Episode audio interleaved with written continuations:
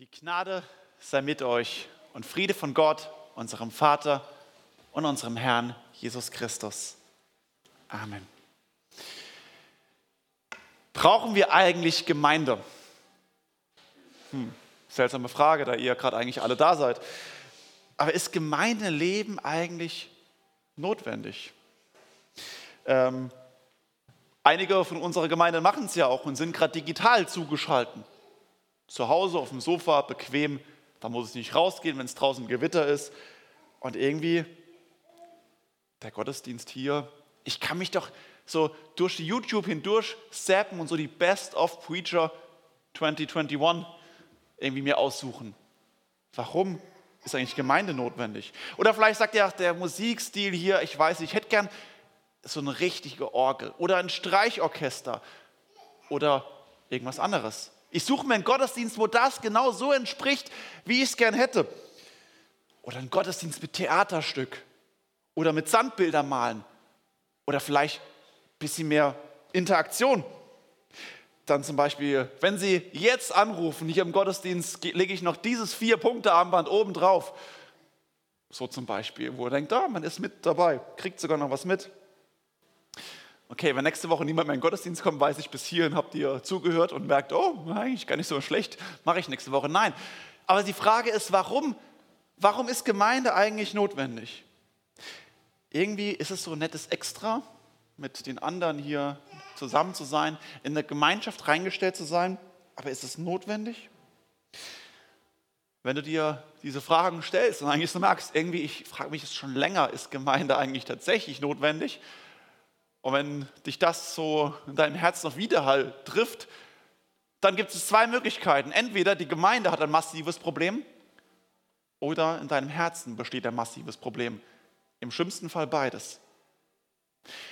Das Problem ist, wenn Gemeinde zu einem Ort des Konsums wird. Dort, wo ich hinkomme, mich beriesen lasse, mal hinkomme, mal einschalte und es ist ganz nett, aber so wie es mir gerade passt, so ein bisschen wie Netflix, wenn ich gerade Lust auf was habe, kann ich es einschalten und es ist direkt verfügbar, so wie ich es gern hätte.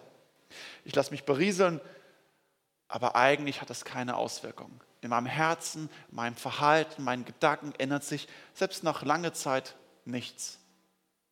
Dann ist tatsächlich so, kann man die Gemeinde eigentlich zumachen, weil dann ist es überflüssig. In unserer Predigtreihe, die wir letzte Woche gestartet haben, geht es um diese Frage, warum ist Gemeinde eigentlich notwendig? Und wir gehen dabei den, das biblische Buch des Titus. Da gehen wir durch. Es ist ein Buch, was der Apostel Paulus geschrieben hat, als Brief an Titus. Und Titus ist deswegen so interessant, weil Titus ist zum Glauben kommt durch eine Predigt des Paulus. Er ist mitgenommen worden, er, ihn hat es gepackt und Gott hat ihm den Glauben ins Herz geschenkt. Und er ist eben nicht beim Konsumchristentum stehen geblieben. Konsumchrist, oh cool, Paulus, was du machst, das ist super, ich komme auch sondern er wurde dann zum Mitarbeiter. Er ist mitgerissen worden und er hat sich investiert, investiert, aufgeopfert im Dienst. Und er ist mit Paulus mitgereist eine Zeit lang und dann ist er auf der Insel Kreta von Paulus eingesetzt worden, hier bei diesen Gemeinden, die dort entstanden sind, an der geistlichen Frontlinie. Zu sagen, hier ist so viel im Argen, hier ist so viel Problem auf dieser Insel, dort ist die Gemeinde verletzlich und noch vieles unorganisiert. Titus, du musst da bleiben und weiter kämpfen. Und ich lese nochmal einen Teil des Predigtextes von letzter Woche, nämlich die Verse aus Titus 1, zunächst die Verse 5 bis 9, was der Auftrag ist, den Paulus dem, Timotheus äh, dem Titus gibt.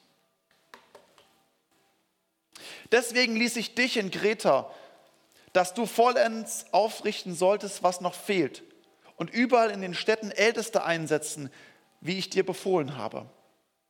Wenn einer untadelig ist, Mann einer einzigen Frau, der gläubige Kinder hat, die nicht im Ruf stehen, liederlich oder ungehorsam zu sein, denn ein Bischof soll untadelig sein als ein Haushalter Gottes, nicht eigensinnig, nicht jähzornig, kein Säufer, nicht streitsüchtig, nicht schändlichen Gewinn suchend, sondern gastfrei, gütig, besonnen, gerecht, fromm, enthaltsam. Er halte sich an das Wort der Lehre, das gewiss ist, damit er die Kraft habe, zu ermahnen mit der heilsamen Lehre und zurechtzuweisen, die widersprechen.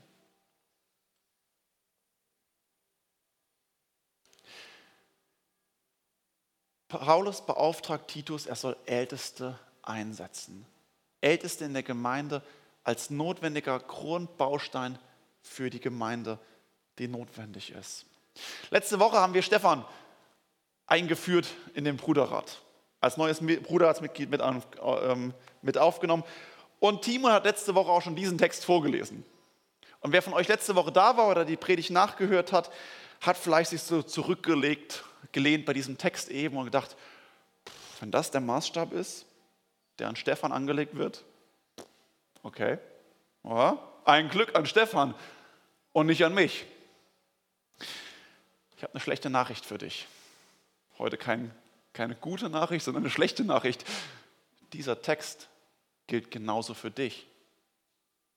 Deshalb habe ich die Predigt auch überschrieben mit einem geistlichen Kampf, Gemeinde im geistlichen Kampf. Und dieser geistliche Kampf beginnt zunächst in mir drin.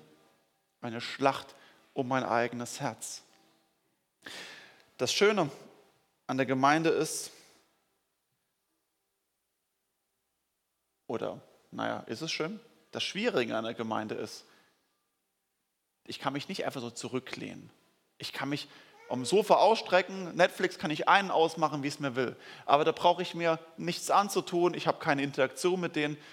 Und ist es, ja, ich kann machen, wie ich es gern möchte.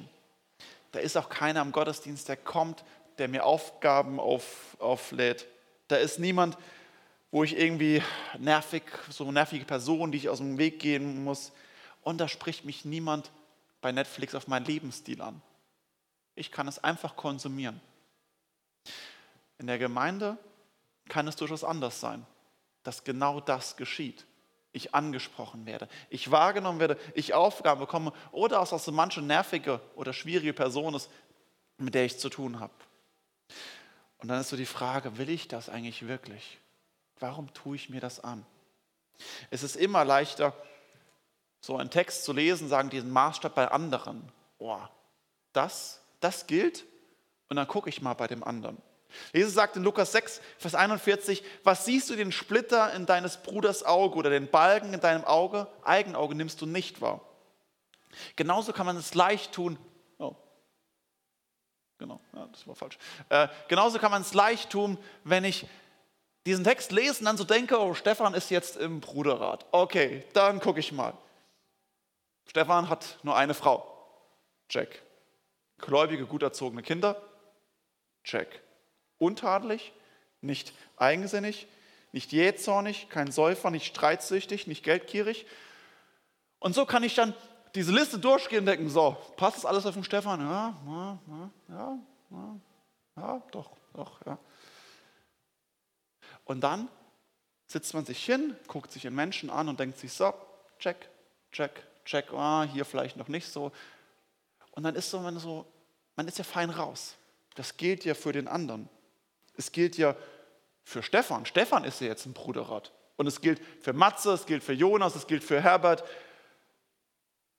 Das Problem ist, wenn dieser Text auch was mit mir zu tun hat, dass, wenn es auch mich trifft, wenn das der gleiche Anspruch ist, der in mich gelegt wird. Denn dieser Anspruch bleibt bestehen. Es bleibt bestehen, ja, natürlich an die im Bruderrat, aber hier ist es ganz schnell so, ich kann das abschieben und sagen, an die, die müssen es erfüllen, ich ja nicht, ich bin fein raus. Und hier geht es genau darum, was Timon letzte Woche am Briefanfang so den Wert drauf gelegt hat, auf eine veränderte Identität, wie ich an den anderen rangehe, wie ich mit dem anderen eher mich auseinandersetze. Dass ich in eine Gemeinde gestellt bin und weiß, bin ich eigentlich verändert worden? Bin ich Kind Gottes, Knecht Gottes? Bin ich ein begnadigter Sünder, der nun dann mit anderen unterwegs ist? Eine veränderte Identität, die dann sagt, dieser Anspruch bleibt bestehen an den anderen. Aber dieser Anspruch bleibt genauso an mich stehen, an jeden Christen. Und die Frage ist, wenn Jesus dich verändert hat, wenn Jesus dich gesucht und gerettet hat, wenn er auf der Suche ist und sich für dich entschieden hat, wie Philipps am Anfang gesagt hat, warum lebst du dann noch so, als ob Christus nicht, nichts getan hätte? Warum lebst du eigentlich immer noch so, als ob du verloren wärst? Warum hat sich dein Leben nicht verändert? Warum hat sich dein Lebensstil nicht verändert? Warum hat sich dein Herz anscheinend nicht verändert? Denn das Herz ist das, woher alles rausspringt. Veränderung geht eben nicht von außen nach innen, wenn ich mich anders verhalte und dann verändert sich mein Herz, sondern Veränderungen gehen von innen nach außen. Ein verändertes Herz führt zu einem veränderten Verhalten. Es sind die Früchte, die entstehen aus der Wurzel. Früchte des Geistes, die zum, Vor zum Vorschein kommen oder ausbleiben. Und die Früchte sind das, was Paulus, nämlich Titus auch hier sagt. Guck auf diese Früchte, weil sie weisen darauf hin, wie es im Herzen eines Menschen aussieht. Ein Ältester, ein Bischof, wie es, Paul, wie es Luther übersetzt hat, ähm, ein, jemand aus dem Bruderrat, bei ihm soll tatsächlich diese Früchte sichtbar sein.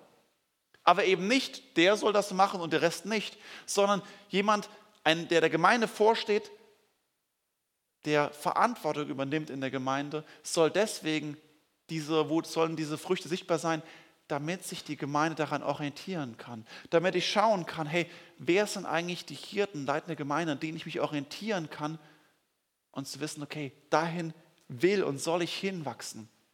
Und Paulus geht dieser Negativfolie, die er macht, so sollen sie nicht sein, geht er eine Positivfolie gegenübersetzen. Denn es ist ja die eine Sache, was ich nicht tun soll, es ist die andere Sache, was soll ich eigentlich tun? Wie soll ich mich verhalten? Wie soll ich leben? Und Paulus sagt, sei gastfreundlich, sei gütig, besonnen, gerecht, fromm, enthaltsam, treu der biblischen Lehre. Diese Checkliste gilt dir. Diese Checkliste ist das Ziel, woran es hinzuleben geht. Bist du gastfreundlich? Wann hast du das letzte Mal jemanden eingeladen? Jemand eingeladen, der nicht zu deiner Familie oder Verwandtschaft gehört? Oder jemand eingeladen, den du nicht schon vom Kindergarten und Sandkasten an kennst? Wann hast du jemanden eingeladen, den du vielleicht erst ein oder zweimal oder dreimal gesehen hast? Hast du ein offenes Haus? Was ist, wenn jemand klingelt und sagt, hey, ich bin gerade da, bin vorbeigekommen. Wie reagierst du? Bist du wirklich gastfreundlich?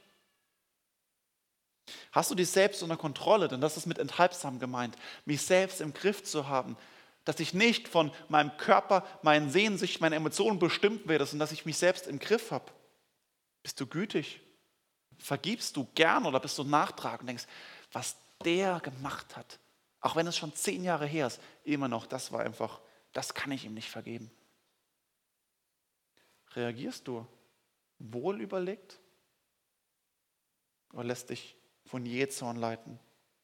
Und studierst du Gottes heiliges Wort, vertraust du dieser Schrift und zu sagen, ich will dem Willen Gottes entsprechend leben und drin zu prüfen zu sagen, Herr, zeig mir, was dein Wille ist und ich will es lernen und ich will davon verändert werden.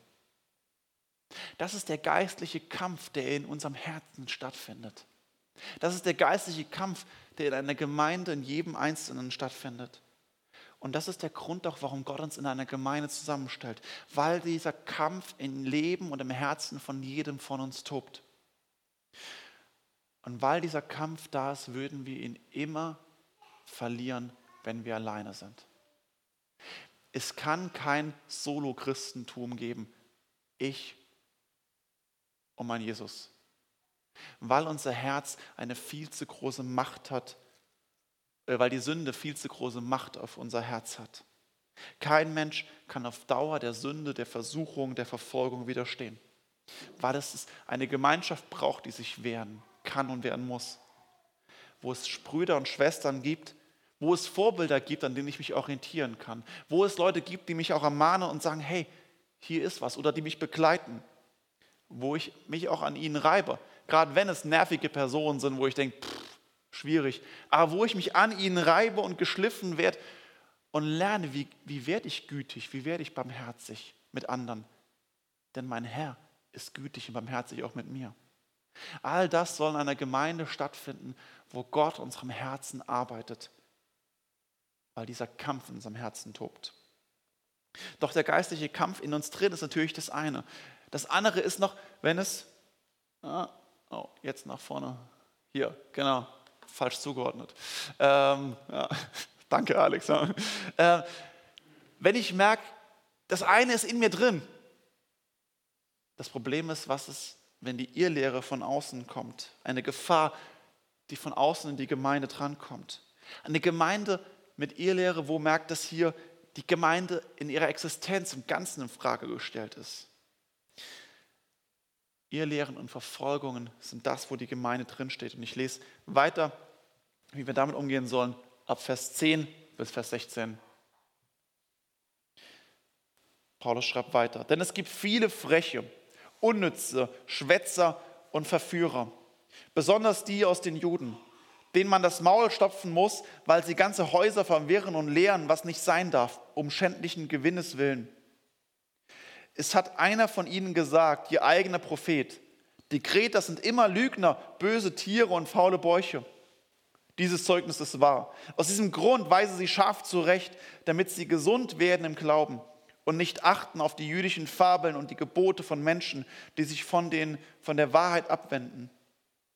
Den Rein ist alles rein, den Unrein aber ist aber und Ungläubigen ist nichts rein, sondern unrein ist ihr beides, ihr Sinn und ihr Gewissen. Sie sagen, sie kennen Gott, aber mit den Werken verleugnen sie ihn. Ein Gräuel sind sie und gehorchen nicht und sind zu allem guten Werk untüchtig.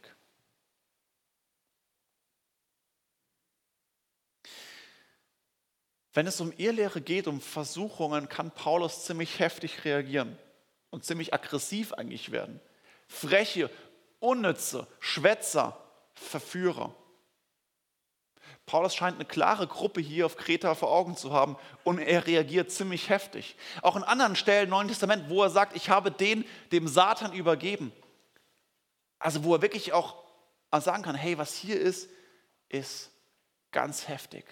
Oder am Anfang vom Galaterbrief schreibt er, wenn jemand kommt und ein anderes Evangelium lehrt, selbst wenn es ein Engel vom Himmel oder ich bin, der sei verflucht. So heftig reagierte, wo er sagt, wenn es um Verführung geht, Schwätzer, Verführer, wo er sagt, sie haben vielleicht gute, sie, äh, sie haben vielleicht eine Ausstrahlung, Charisma, sie können reden, aber es ist keine Substanz, es ist geistlich wertlos, es ist Schwachsinn. Aber sie können mit vielen Worten Schwätzer die Gemeinde verführen. Und das Problem ist, sie können ganze Häuser verwirren. Häuser, der Begriff steht stellvertretend für ganze Familien, Familienclans. Wenn hier ein Haus verwirrt wird, so wie es auch im Neuen Testament äh, immer wieder auch genannt wird, dass sich ganze Häuser zum Glauben kommen oder getauft werden. Dort ist hier ganze Häuser werden ver verwirrt. Ganze Familien kommen weg vom lebendigen Glauben. Und der Gipfel ist, wenn das Ganze um schändlichen Gewinnes willen geschieht. Also um sich daran zu bereichern. Vielleicht kennst du diese Berichte auch von Wohlstandsgemeinden in den USA, von diesen großen, von einigen Megachurches, oft Fernsehprediger, wo es um viel, viel Geld auch geht, womit, wo mit dem Evangelium oder scheinbar Evangelium viel Geld gemacht wird und die Leiter, die Pastoren Flugzeuge und alles haben. Wohlstandsevangelium. Gewinn, finanzieller Reichtum. Das gehört neben Sex und neben Macht zu den drei großen Versuchungen zu allen Zeiten. Geld, Sex und Macht. Und diese Versuchung gibt es auch innerhalb der Gemeinde. Leider. Weil diese Gefahren haben immer für unser Herz, immer eine große Gefahr für unser Herz ist es. Paulus sagt, denen muss man das Maul stopfen. Also ziemlich heftig nicht einfach nur argumentiert, sondern stopft ihnen das Maul, Titus. Sie dürfen keinen Einfluss haben auf der Gemeinde. Und Paulus ist heftig und sagt, ihr Lehren dürfen in der Gemeinde keinen Raum haben. Stopf ihnen das Maul, haltet die Gemeinde fern von ihnen. Und auch ihr Lehren und ihr Lehrer beim Namen zu nennen und sagen, das ist nicht gut. Was hier ist, ist sogar gefährlich. Gefährlich weil das Heil des Einzelnen steht auf dem Spiel. Dass Paulus hier explizit die Juden aufführt, hat nichts mit Antisemitismus zu tun, auch wenn es vielleicht manchmal so verstanden wurde und auch im Dritten Reich leider genauso gedeutet wurde, ist es nicht, Paulus war selbst Jude, also er kann gar kein Antisemit sein und vor allem im Römer 9, wo er schreibt, dass wenn es sogar eine Möglichkeit wäre, dass er selbst in die Hölle gehen würde, wenn dafür Juden gerettet werden und an den Glauben an Jesus Christus kommen, zeigt es seine tiefe Liebe und Hingabe zum Volk Israel, dessen Teil ist zu seinem eigenen Volk. was er hier macht, was er sagt, ist, die jüdischen Fabeln und Gebote der Menschen. Es geht um Zusatzregeln, die vor allem von Juden kommen, weil die ersten Gemeinden waren ganz viele Juden drin. Und hier haben ganz viele jüdische Zusatzregeln genommen und haben gesagt, wenn du, so, wenn du, wenn du Gott, an Gott glauben willst, musst du dich so und so verhalten. Und daraus ist oft eben aus dem Judentum heraus ein Werkgerechtigkeit und ein Moralismus entstanden. Das war die große Gefahr zu dieser Zeit. Und deswegen reagiert Paulus hier so, äh, so heftig. Heute würde er andere Irrlehren und andere Irrlehrer nennen. Es geht darum, Gebote von Menschen, die am Ende das Heil versprechen. Wenn du das und das tust und so und so lebst, dann wirst du gerettet. Und nicht einzig und allein aufgrund des Glaubens an Jesus Christus, aufgrund seines Todes und seiner Auferstehung. Und auch hier gilt wieder, stopf ihnen das Maul. Und Titus wird vor allem beauftragt, du sollst das tun, aber die Ältesten, die eingesetzt werden, sie sollen ihnen das Maul stopfen, weil sie die Gemeinde von der Wahrheit abwenden. Es ist Aufgabe vor allem die Hirten und Lehrer der Gemeinde, weil es nicht um eine Kleinigkeit geht, weil das heißt, das ist eine echte Gefahr, ein geistlicher Kampf mit Irrlehren, Verführung und Versuchung. Und es geht darum, damit sie gesund werden, Paulus hat, ist ja nicht auf Konflikte auf, Hauptsache das Schwert ziehen, Hauptsache im Kampf stehen, sondern sagt, was das hier abläuft, ist ein geistlicher Kampf. Es geht aber um die Gesundheit, weil die Gemeinde vor dem Abfall stehen kann, weil unser Herz vor dem Abfall steht. Und unser Abfall bedeuten würde der Ausschluss aus dem ewigen Heil. Deswegen geht es so heftig vor und sagt, wir sollen gesund werden im Glauben, gesund werden im Herzen, Vertrauen auf Jesus Christus, auf ihn zu blicken. Die Gemeinde soll deswegen ein Ort sein, wo Menschen gesund werden. Deswegen ist Gemeinde notwendig als ein Krankenhaus, wo Kranke kommen und gesund werden sollen. Auch wenn das nicht immer der Fall ist und vielleicht du es nicht immer so erlebst, das ist das Ziel, dass Gemeinde das beinhaltet, wo Menschen gesund werden. Brüder und Schwestern, die bei mir unterwegs sind.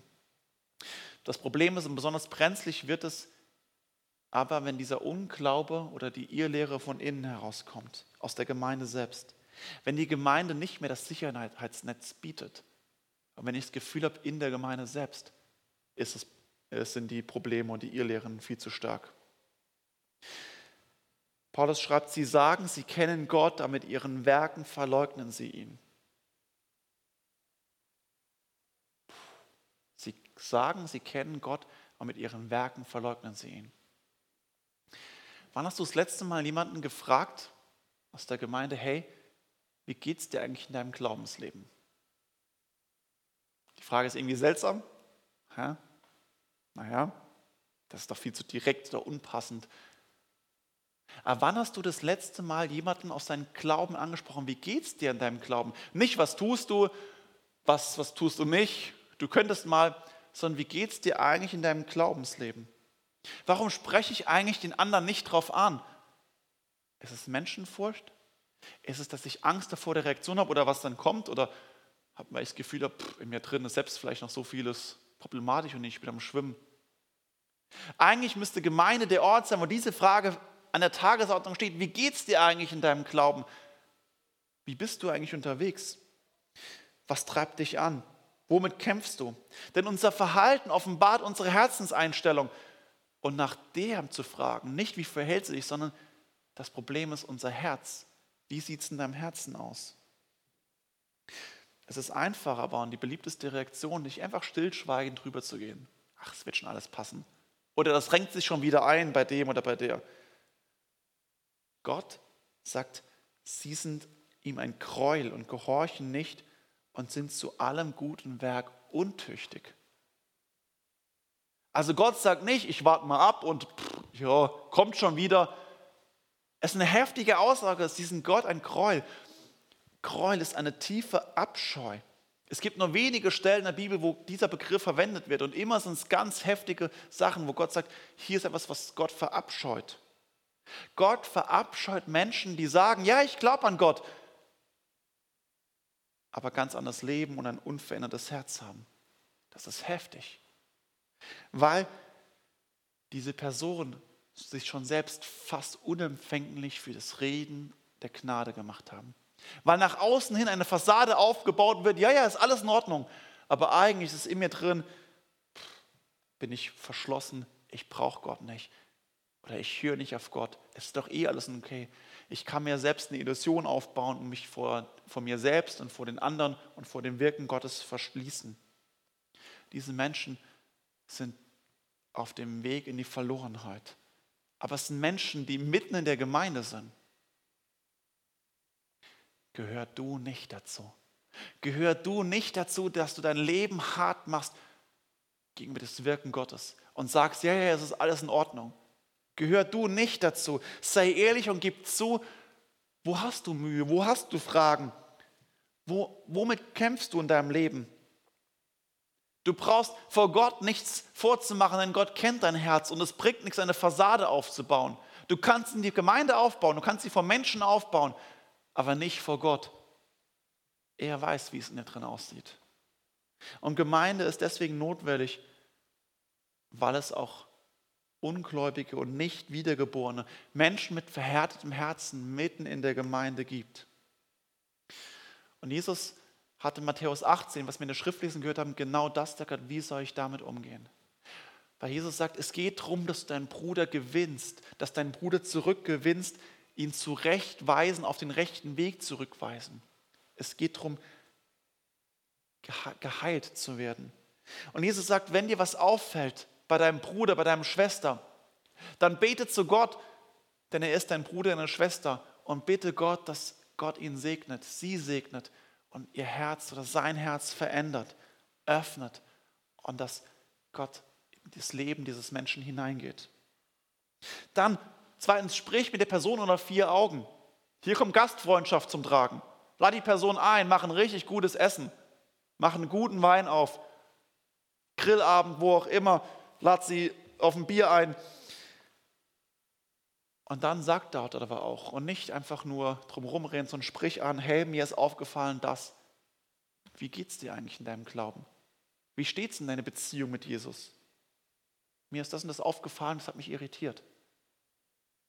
Und wenn das nichts bringt, wenn die Person abblockt, aber es noch andere gibt, die das genauso sehen und sagen, irgendwie bei der Person scheint irgendwas im Argen zu liegen, dann geh mit einem weiteren oder mit zwei anderen, geh zu zweit oder zu dritt zu der Person, ladet sie ein und sagt, hey, wir haben diesen Eindruck und das ist echt, das könnte gefährlich sein, auf welchem Weg du gerade bist. Und wenn das nichts bringt, kommt zur Gemeindeleitung, zum Bruderrat, bringt es vor die Gemeinde, wie es Jesus sagt, dort, dass die, dass die Gemeindeleitung das Gespräch mit der Person sucht. Es geht darum, auf den rechten Weg zu weisen. Weise sie scharf zurecht, damit sie gesund werden im Glauben, damit die Person geheilt wird von der heilsamen Lehre des Evangeliums. Und jeder von uns hat das täglich neu notwendig, dass wir geheilt werden von den Worten der Heiligen Schrift und dem Wirken des Heiligen Geistes, damit sich unser Herz verändert und von einem veränderten Herzen Früchte des Glaubens entstehen und sichtbar werden. Gemeinde ist dafür da, nicht als fromme Einzelgänger, sondern als eine geistliche Familie, als Korrektiv. Als Korrektiv, wo andere mich korrigieren dürfen und wo ich auch bereit bin, andere anzusprechen, wie es um sie steht und vielleicht zu einem Korrektiv für sie zu werden. Weil Gemeinde der Ort ist, wo begnadigte Sünder gemeinsam unterwegs sind. Nicht von oben herab, hier, du verhältst dich falsch, sondern zu wissen, Christus hat mir vergeben. Und er kann genauso und will genauso dir vergeben. Es ist klar, dass jeder hat seinen Splitter und hat seinen Balken im Auge. Es geht nicht um eine bessere Moral, es geht um ein verändertes Herz und aus der Vergebung Jesu täglich neu zu leben. Und das bleibt ein geistlicher Kampf unser Leben lang. Aber Christus hat gerufen und sagt, komm her, komm her zu mir. Dieser Kampf tobt, doch Christus ist der Sieger. Und je näher wir am Sieger sind, umso näher dürfen wir wissen, der Sieg ist nah. Amen.